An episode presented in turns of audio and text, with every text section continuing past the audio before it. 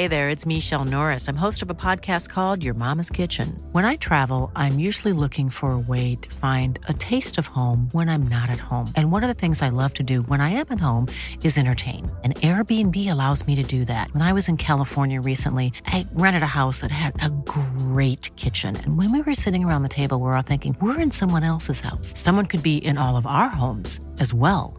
If you have a home, but you're not always at home, you have an Airbnb. Your home might be worth more than you think. Find out how much at airbnb.com/slash host.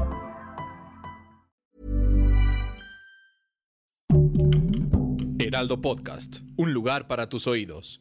Ningún espacio en el mundo resuma más y más pinche complejidad que la Feria Internacional del Libro de Guadalajara el gran encuentro anual del pensamiento, de las ideas, de la literatura, de los libros, en el que está transmitiendo ahora la pinche complejidad totalmente en vivo. Vénganos a ver aquí al stand de Heraldo Media Group en el área internacional de Expo Guadalajara. Estamos en la esquina de la calle WM con la calle, pues con la calle de la amargura, creo, porque no veo el otro letrero. Pero el asunto es búsquennos en el área internacional de Expo Guadalajara porque aquí está transmitiendo totalmente en vivo la pinche complejidad. ¿Y qué creen? Que hoy vamos a llegar a territorios librescos, como frecuentemente sucede en este podcast, pero no vamos a empezar desde lugares librescos. Vamos a empezar desde lugares que tienen muy poco que ver con los libros. Y es que fíjense que recientemente, leyendo la prensa de espectáculos, la prensa rosa, me percaté pues de un fenómeno que causó gran escándalo por esos pagos en el mundo de las redes sociales también, que es un podcast que yo no conocía, que conduce Florencia Guillot, que invitó recientemente a una pareja que a la que tampoco conocía hasta entonces, que son Mauricio Cuevas. Sí conocía yo a los tíos de Mauricio Cuevas, porque yo ya soy edad tío, que eran Carlos Cuevas y eh, Aida Cuevas, estos cantantes de música popular, Carlos Cuevas de boleros, Aida Cuevas de música vernácula, y su esposa, que es una influencer que se llama Pau Florencia o Paulina Florencia, y estaban contando su tierna historia de amor. Y esta tierna historia de amor inicia desde el momento en que se conocen a los 11 años, a los 11 años de Paulina Florencia. Mauricio era un hombre adulto, era un hombre que si no me equivoco estaba saliendo de los 20 o entrando en los 30, y la relación amorosa inicia, hasta donde entiendo propiamente, a los 13 años de Paulina Florencia. Paulina Florencia a los 13 años inicia esta relación con este hombre que le lleva 20 años o más y hoy son una pareja feliz y felizmente bien avenida, o al menos eso es de lo que fueron a dar testimonio hasta donde se sabe al podcast de Florencia Guillot. ¿Por qué digo que hasta donde se sabe? Bueno, porque ya nadie puede oír el podcast de Florencia Guillot. El tema causó tal escándalo, tal revuelo en las redes sociales, en las medios de comunicación, que el podcast fue retirado del aire. El capítulo ya no está disponible para la escucha. La intención de Florencia Guillot, de la conductora, era mostrar cómo relaciones que salen de los cánones, que salen de lo habitual, pues pueden tener un éxito y pueden ser relaciones longevas y felices, como parece que es el caso de esta feliz pareja, por lo que dicen ellos, de Mauricio Cuevas y Paulina Florencia. sin embargo, pues se hizo un gran escándalo porque de entrada lo que se les reprochaba a Mauricio Cuevas y a Paulina Florencia, pues es haber tenido una relación que es ilegal, que está tipificada como delito, es decir, que una chava menor de edad y un hombre mayor de edad tenga una relación amorosa, pues entrada tiene una tipificación como delito hace muchos años y el delito es estupro. Y por otra parte, bueno, pues ahora estamos hablando mucho de grooming, estamos hablando mucho de el problema de las relaciones entre personas mayores y personas menores, estamos hablando mucho también de, pues digamos, proteger los derechos no solo de las mujeres, sino también de los hombres. Históricamente se pensaba que solo las mujeres podían ser víctimas de grooming. Hoy se sabe que los hombres también pueden ser víctimas de grooming de hombres o de mujeres. Y entonces a partir de eso se causó un gran revuelo y el episodio no puede ser escuchado. El tema es extraordinariamente complicado por varias razones. Primero, una pregunta. Si ustedes tuvieron alguna vez 13, 14, 15, no tuvieron nunca el novio, y lo pregunto tanto a hombres como mujeres de 18, de 19, nunca estuvieron en la prepa y anduvieron con alguien de la universidad, porque yo conocí muchos casos en mi salón de clase de la compañera de 15 años que tenía el novio de 19 universitario o el compañero de 15 años que tenía el novio de 19 universitario. ¿Eso es ilegal? ¿Debería ser ilegal? ¿Es un caso de grooming o no? Ahí va otra. Yo a los 23 años inicié una relación de pareja con una mujer que me lleva algunos años, bastantes. No se ve porque ella está muy bien conservada y yo estoy francamente muy traqueteado, pero Eunice, mi esposa, es mayor que yo. Tenemos 26 años juntos, 24 años de casados. Eso está bien porque ambos éramos mayores de edad y dónde debería de estar la mayoría de edad. Si yo hubiera tenido cinco años menos, seis años menos y por lo tanto ella también, la relación hubiera sido ilegal, habría habido que tipificarla como un delito.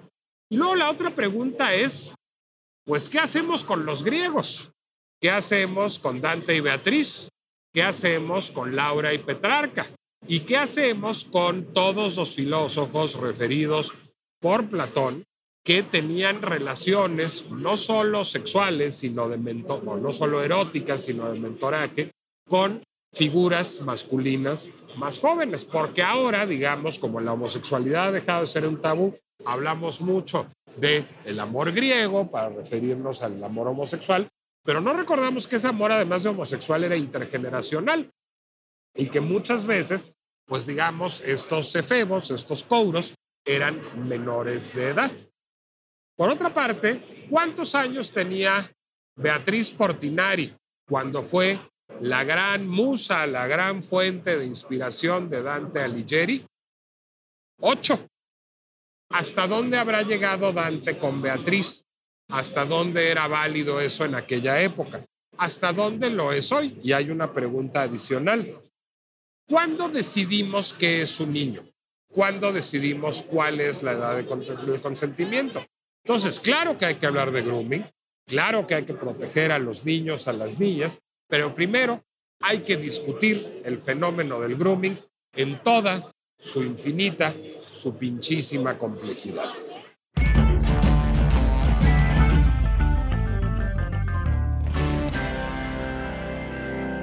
Soy Nicolás Alvarado, me da mucho gusto darles la bienvenida a La pinche complejidad, el podcast de, el Heraldo Podcast de Heraldo Media Group, en que buscamos abordar toda suerte de temas y buscamos complejizarlos todo lo que podemos. Estamos transmitiendo totalmente en vivo desde la Feria Internacional del Libro de Guadalajara. Esta es nuestra tercera transmisión. Todavía mañana a las once y media de la mañana no dejen de visitarnos aquí en el stand de Heraldo Media Group en la Feria Internacional del Libro de Guadalajara, que además me parece un espacio pertinentísimo para tratar estos temas, no solo porque yo trabajo aquí, sino porque aquí estamos rodeados de absolutamente todo el conocimiento. Quieren leer a Dante, aquí está Dante, quieren leer a Platón, aquí está Platón. Quieren leer un libro sobre grooming, seguramente lo van a encontrar, seguramente van a encontrar otro libro que estoy por recomendarles, que es Sexual Persone de Camille Paglia, y ahora verán por qué. Entonces, es bueno que rodeados de los libros, rodeados del conocimiento, rodeados también de la evidencia científica, tengamos estas discusiones. Yo voy a hacer una confesión, primero que nada, antes de este, seguir, digamos, discurriendo sobre el grooming y antes de recibir todos los mensajes que tengan a bien mandarnos, pues no solo mi esposa es mayor que yo, sino que les confesaré que yo nunca he tenido una relación de pareja con alguien menor que yo. Vaya, creo que no he tenido ni una costón con alguien menor que yo nunca en mi vida.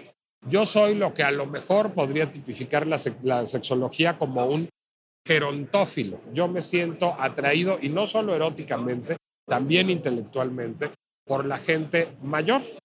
Ahora, yo nunca fui un menor de edad que tuviera una relación con alguien mayor de edad, pero a lo mejor estuve en la rayita. A lo mejor a los 18 años tuve una novia de 25. No es imposible que eso haya sucedido en mi vida. No estoy bien seguro de si las cuentas son esas y si a lo mejor teníamos 19 y 26, pero no es imposible que eso haya sucedido en mi vida. Entonces vale la pena tener el debate a propósito de la edad de consentimiento, que de entrada ese es, bueno, el quiz del tema. De entrada, la noción de edad de consentimiento es una noción bastante nueva que empieza a aparecer en el mundo anglo en el siglo XVIII y en el siglo XIX aproximadamente es cuando se empieza a hablar de edad de consentimiento. Es decir, poco lo que les decía, pues Laura y Petrarca, nadie se preguntaba cuántos años tenía Laura, pero Laura era claramente una adolescente. Entre los griegos y Platón, habla por ejemplo el caso de Alcibiades, pues muy frecuentemente había esta relación de mentoraje entre los filósofos con los couros que deben haber tenido 13, 14, 15 años aproximadamente. No había una noción de mayoría de edad, la ciudadanía no atravesaba necesariamente por la mayoría de edad, atravesaba por la condición patrimonial, intelectual, social, entonces no era necesaria la noción de mayoría de edad. Ahora, pregunta importante, ¿habrá habido sexo entre Laura y Petrarca?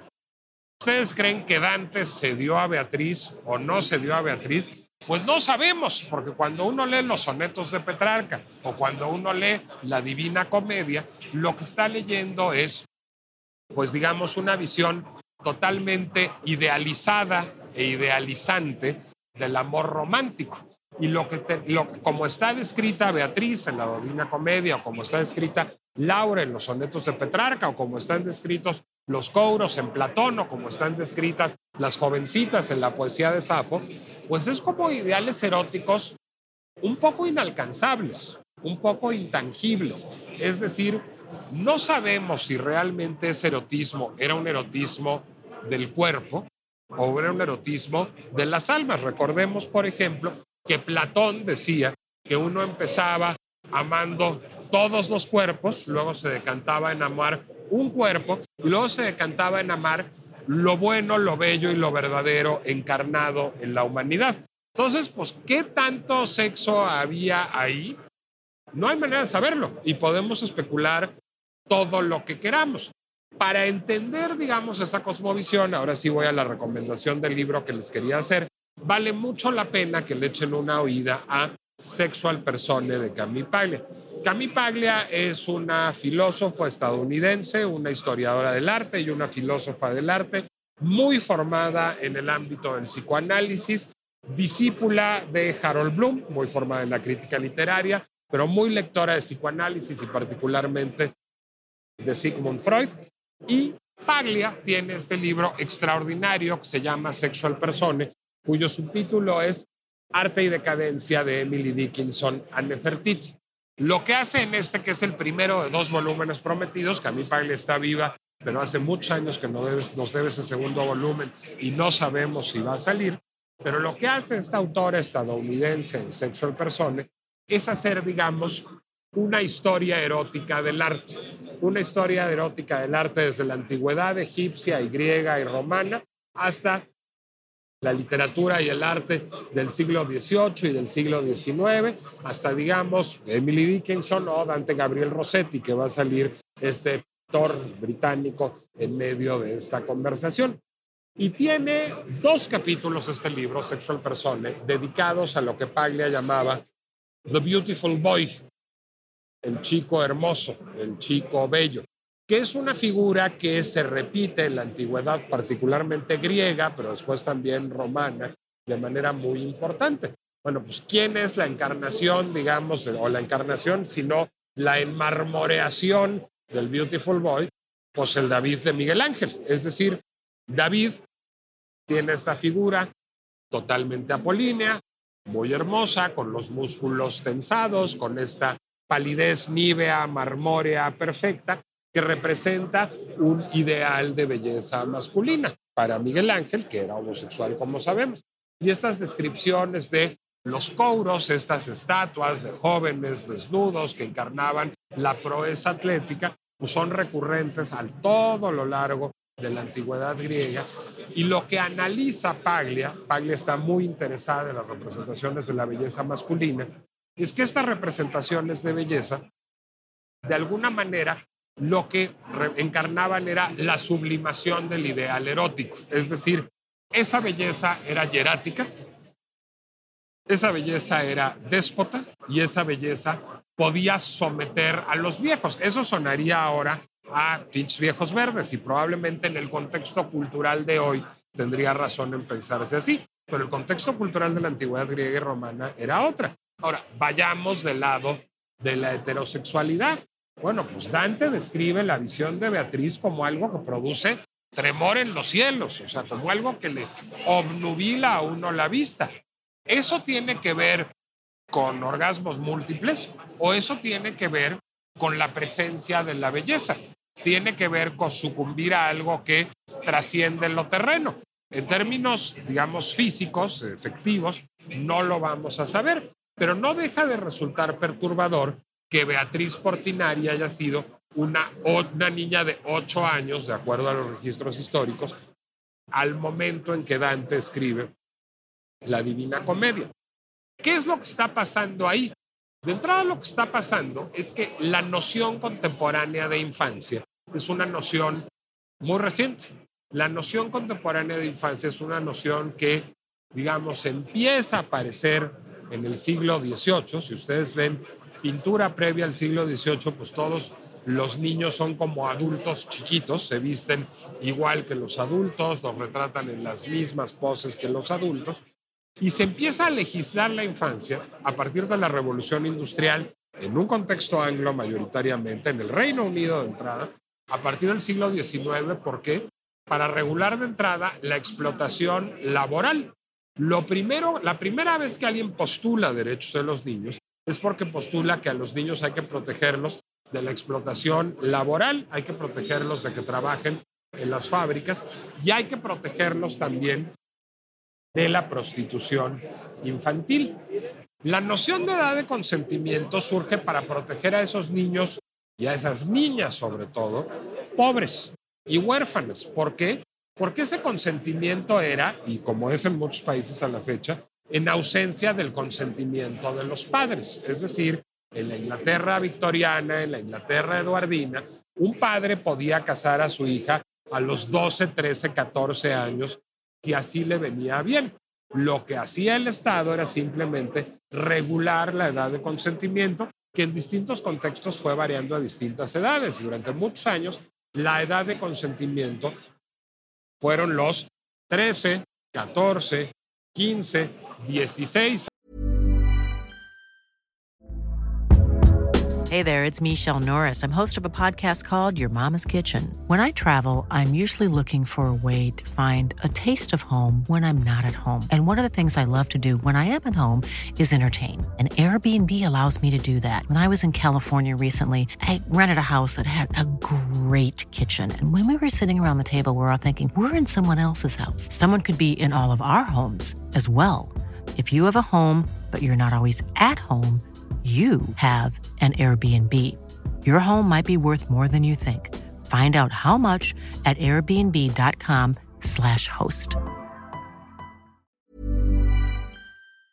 Años para dar el conocimiento no por vía de los padres, no otorgado, sino el conocimiento pleno para consentir a una relación sexual. Por cierto, en aquellas épocas se entendía que relación sexual era penetración del pene en la vagina. Es decir, no solo el sexo oral heterosexual o el sexo anal heterosexual no era considerado parte de una relación sexual, sino el sexo penetrativo homosexual tampoco era considerado parte de una, relación sexual y por lo tanto no estaba regulado por la edad de consentimiento.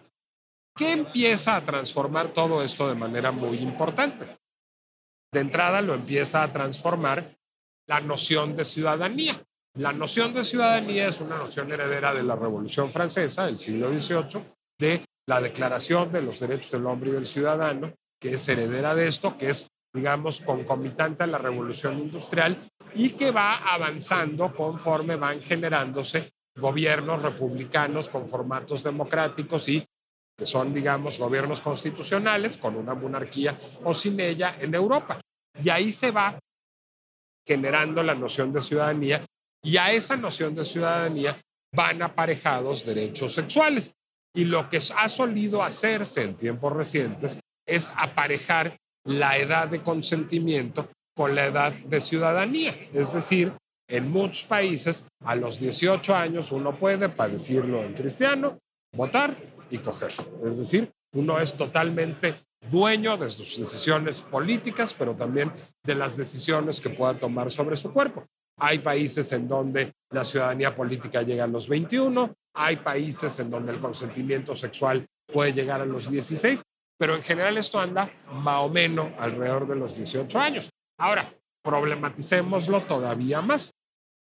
A principios del siglo XX, Sigmund Freud nos descubre oh sorpresa, que existe una sexualidad infantil, una sexualidad desde los bebés. Pues lo, lo que hace Sigmund Freud es llamar a los bebés polimorfos perversos, es decir, seres para los cuales todo constituye un objeto erótico. Cosa importante. Eso significa que Freud imagina unos bebés que le están dando al chacachaca todo el santo día. No. Lo que pasa es que la definición de Freud de, erotismo es mucho más amplia que eso, pero ¿quién nos dice que no era esa la definición de Dante o la definición de Platón o la definición de Petrarca? Entonces, lo que dice Freud es que los bebés están abiertos a abandonarse al estímulo erótico y a encontrar estímulo erótico en toda suerte de cuerpos, y cuando hablamos de cuerpos hablamos de cuerpos vivos, pero también de cuerpos inertes, incluido el propio o incluido, por ejemplo, Freud habla también del erotismo del bebé que se niega a hacer caca para retener aquello que equipara, digamos, en el inconsciente al regalo o al dinero. Y hay un largo ensayo de teoría sexual sobre eso en la obra de Sigmund Freud. entonces, a partir de eso, esta noción psicoanalítica del erotismo infantil entra en contraposición con la noción cívica de la edad de consentimiento y de proteger, digamos, la inocencia sexual de la infancia. El problema es más o menos irresoluble, además, por otra razón, porque no todo el mundo madura sexualmente a la misma edad. El lugar común dice que las niñas maduran sexualmente antes que los niños. Quieren, digo, depende de la niña y depende del niño, pero sobre todo es cierto que incluso al interior del mismo género, no todo el mundo alcanza la madurez sexual al mismo tiempo.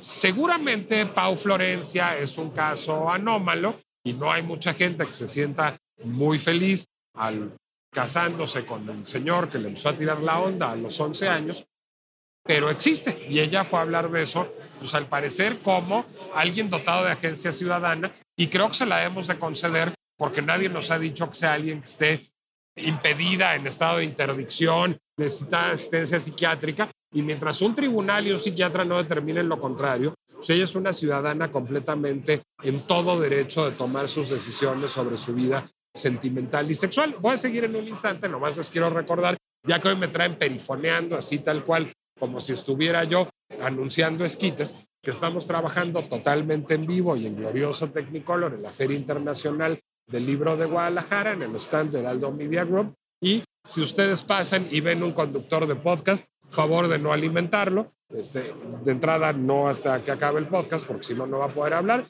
Y además, porque acaba de comer y comió muy bien, entonces no le vaya a caer de peso.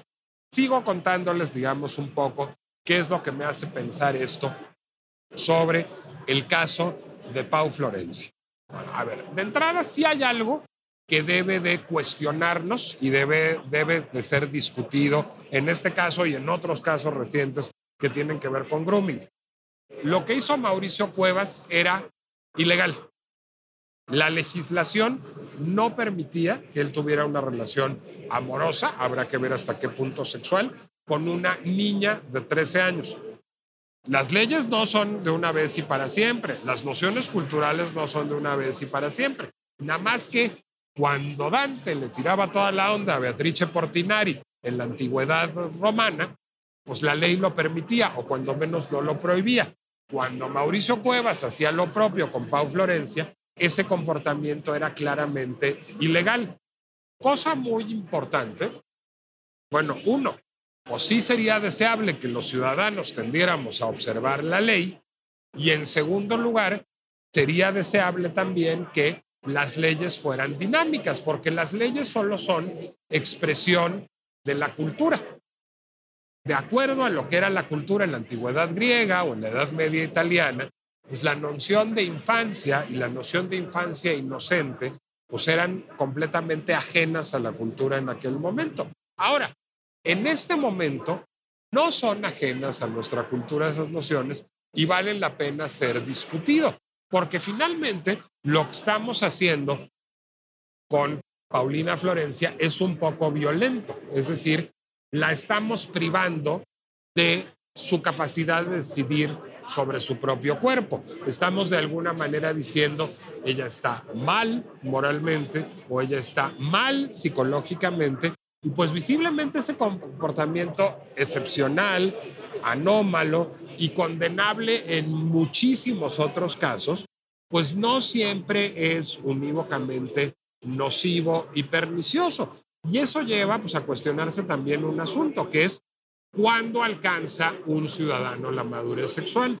¿Cuándo podemos asumir que la gran mayoría de los ciudadanos han alcanzado la madurez sexual? Porque también les digo, luego hay gente de 40 y 50 años que a lo mejor no necesariamente ha alcanzado la madurez sexual. Pues cada quien alcanza la madurez sexual cuando puede. Cada sexualidad es un mundo y pues a veces hay gente que no tiene las condiciones psicológicas o sociales o físicas para alcanzar la madurez sexual. Pues imagínense a alguien que padece un trastorno psiquiátrico, imagínense a alguien que padece un trastorno motor, o sea, pues, este, alguien que tiene síndrome de Down o alguien que este, quedó cuadraplégico, pues muy probablemente no va a alcanzar su madurez sexual al mismo ritmo que alguien que no padece esta condición. Ahora, entiendo perfectamente que la legislación no puede estar hecha para las excepciones y entiendo perfectamente que no debemos decir, no, pues viva la Pepa y cada quien se acueste con quien quiera y este, pues si alguien es más fuerte físicamente o si alguien es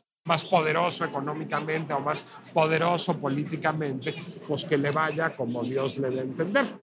Lo que creo es que no podemos negarnos a tener conversaciones. Y cuando hablo de conversaciones, no hablo solo de podcasts, sino hablo de manifestaciones artísticas e incluso de procesos de parlamento abierto. Y ahí vale la pena que les cuente yo también dos historias. Primera historia.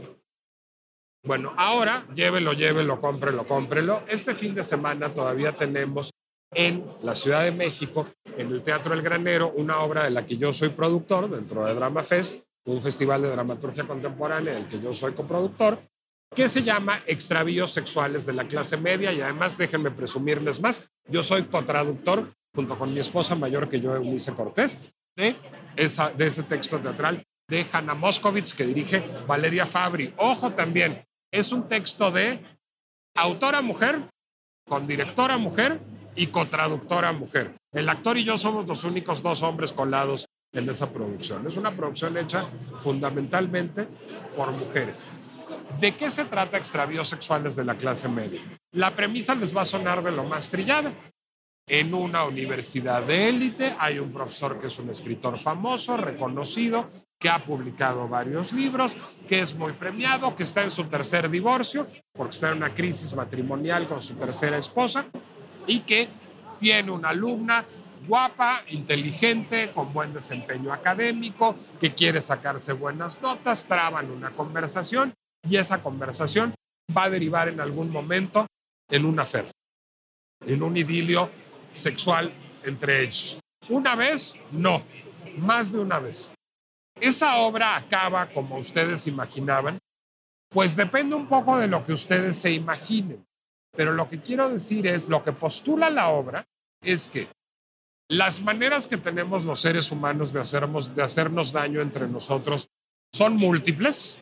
Algunas están relacionadas con el poder y algunas no. Algunas están relacionadas con la edad y algunas no. Y en gran medida depende de cómo signifiquemos una relación humana, cuál haya sido su rol en nuestra vida.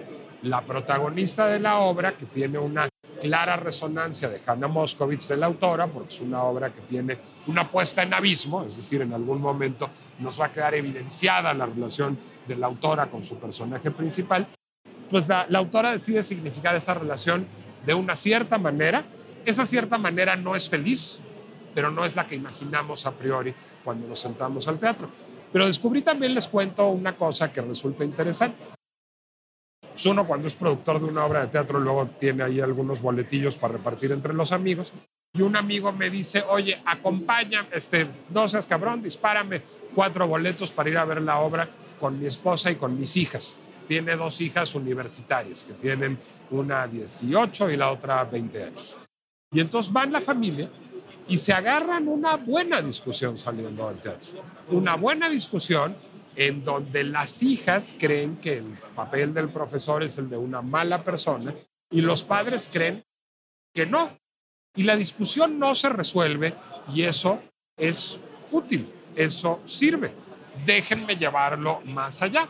Hace algunos años en Francia, varias personalidades, escritores, filósofos, juristas, actores, psicólogos, sexólogos, de ambos géneros, de todas las edades, empezaron a encabezar y hay una larga, un largo artículo, un largo reportaje sobre esto en la revista The Atlantic, empezaron a encabezar un movimiento súper vigoroso porque se cambiara la edad de consentimiento en Francia, porque se redujera la edad de consentimiento. Lo que decían es, la gente está teniendo sexo de manera cada vez más temprana, es una realidad que hay gente que hoy consideramos menores de edad, que está teniendo relación con gente que hoy consideramos mayores de edad, no con 20 años de diferencia, sino con dos, nada más que alguien quedó de este lado de los 18 y alguien quedó de los, del otro lado.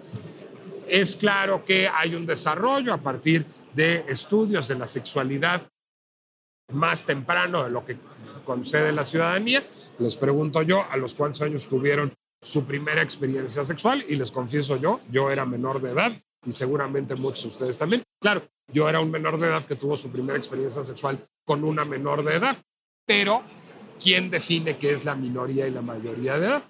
Y propusieron que hubiera un proceso de parlamento abierto para que existiera la posibilidad de volver a legislar en la Asamblea Nacional la edad de consentimiento. Eso produjo, como el caso del podcast de Florencia Gallardo, un de Florencia Guillot, perdón, un fenómeno de pánico moral. O sea, la gente dijo, no, no vamos a hablar de eso, estamos en una sociedad llena de abuso, llena de grooming, eso está muy mal. Lo único que están haciendo es habilitar a los pederastas. No, y no. Y bueno, en medio del escándalo no se tuvo la discusión. Me cabe la posibilidad de que la legislación vigente en México o en Francia sea la correcta. Me cabe la posibilidad de que estemos haciendo lo que hay que hacer para proteger a los niños y a las niñas. La posibilidad que no me cabe, la posibilidad que me resulta realmente preocupante, es la posibilidad de que esté prohibido discutir ciertos temas. Es decir, creo que es muy importante que existan espacios para discutir todos los temas y para escuchar todas las perspectivas. Voy a decir algo que va a ser un poco suicida y a lo mejor aquí llega Mariana a decirme, estás despedido del Heraldo después de decirlo, pero lo voy a decir. Y me parece más importante que se discuta en el podcast de Florencia Guillot que en el podcast de Nicolás Alvarado. ¿Por qué? Porque naturalmente quien escucha la pinche complejidad, no lo hemos medido mercadológicamente, pero es muy probable, es un público lector, es un público que tiene acceso a otras fuentes de información y a otras fuentes de pensamiento complejo. Pero es muy probablemente quien, que quien escucha un podcast sobre el mundo de los influencers y el espectáculo y las redes sociales no tenga a lo mejor una gran biblioteca en casa o acceso a una biblioteca pública o muchas personas con quien conversar de temas complejos. Y hay que tener esas conversaciones ahí, porque en todas partes hay niños que tienen que ir aprendiendo a hacerse adultos, a hacerse adolescentes y a vivir la sexualidad de una manera paulatina, posible y feliz, y adultos que tienen que saber que son responsables de las relaciones que tienen con personas menores de ellas y que pueden generar un daño irreparable en caso de tener una conducta inapropiada. Pero eso pasa porque discutamos filosóficamente, sociológicamente, antropológicamente y sí jurídicamente el asunto. Si de pronto un diputado saliera a decir, yo quiero encabezar un proceso de parlamento abierto para que discutamos la posibilidad de reducir la edad de consentimiento, me parecería digno de saludo. Y no porque yo necesariamente piense que hay que reducir la edad de consentimiento, sino porque pienso que hay que abrirse a la posibilidad de tener esa discusión y hay que abrirse a la posibilidad de estar equivocados, hay que abrirse a la posibilidad de que no necesariamente tengamos razón. Si les interesa el tema, hay un libro de reciente publicación que es australiano, se llama The Age of Consent, Young People, Sexual Abuse and Agency, la edad del consentimiento, gente joven, abusos. How would you like to look five years younger? In a clinical study, people that had volume added with Juvederm Voluma XC in the cheeks perceived themselves as looking five years younger at six months after treatment. Look younger, feel like you. Add volume for lift and contour in the cheeks with Juvederm Voluma XC. Reverse signs of aging by adding volume to smooth laugh lines with Juvederm Volure XC. For important safety information and to find a licensed specialist, visit juvederm.com. That's J U V E D E R M.com. Not for people with severe allergic reactions, allergies to lidocaine, or the proteins used in Juvederm. Common side effects include injection site redness, swelling, pain, tenderness, firmness, lumps, bumps, bruising, discoloration, or itching. There's a risk of unintentional injection into a blood vessel, which can cause vision abnormalities, blindness, stroke, temporary scabs, or scarring. Talk to a licensed specialist to find out if it's right for you. Sexual y agencia, que tiene una discusión extraordinariamente rica y compleja de este tema en un tono que me parece eminentemente respetuoso. Es un libro coral además, entonces viene de varias perspectivas, digamos, esta, esta, esta reflexión. Está editado por Kate Gleason y Catherine Lumby, se llama The Age of Consent y la editorial es la, la, la Universidad de Australia Occidental, the University of Western Australia. Ya casi se va a acabar el tiempo de la pinche complejidad. Ya no leemos mensajes hoy, nos guardamos para mañana o todavía da tiempo de leer algunos mensajes. Bueno, mientras no me lleguen, yo les digo que La pinche complejidad es una producción de El Heraldo Podcast que ustedes pueden escuchar en cualquier lugar donde ustedes acostumbren a escuchar podcasts en Spotify, Apple Music, Deezer, Amazon Music, YouTube que en estos días nos pueden además ver desde la Feria Internacional del Libro de Guadalajara, en donde vamos a estar transmitiendo todavía. Mañana vamos a hablar de un fenómeno fascinante.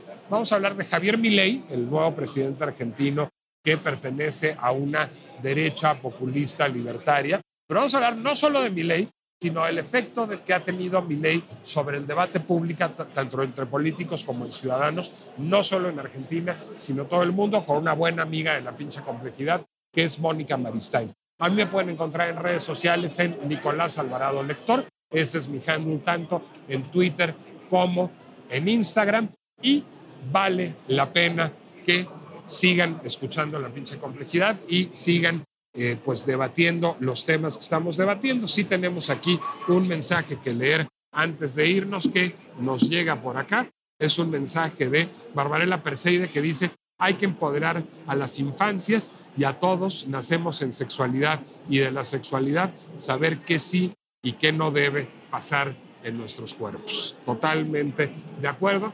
Me despido. Soy Nicolás Alvarado y no hagan cosas buenas que parezcan malas. Hasta la próxima.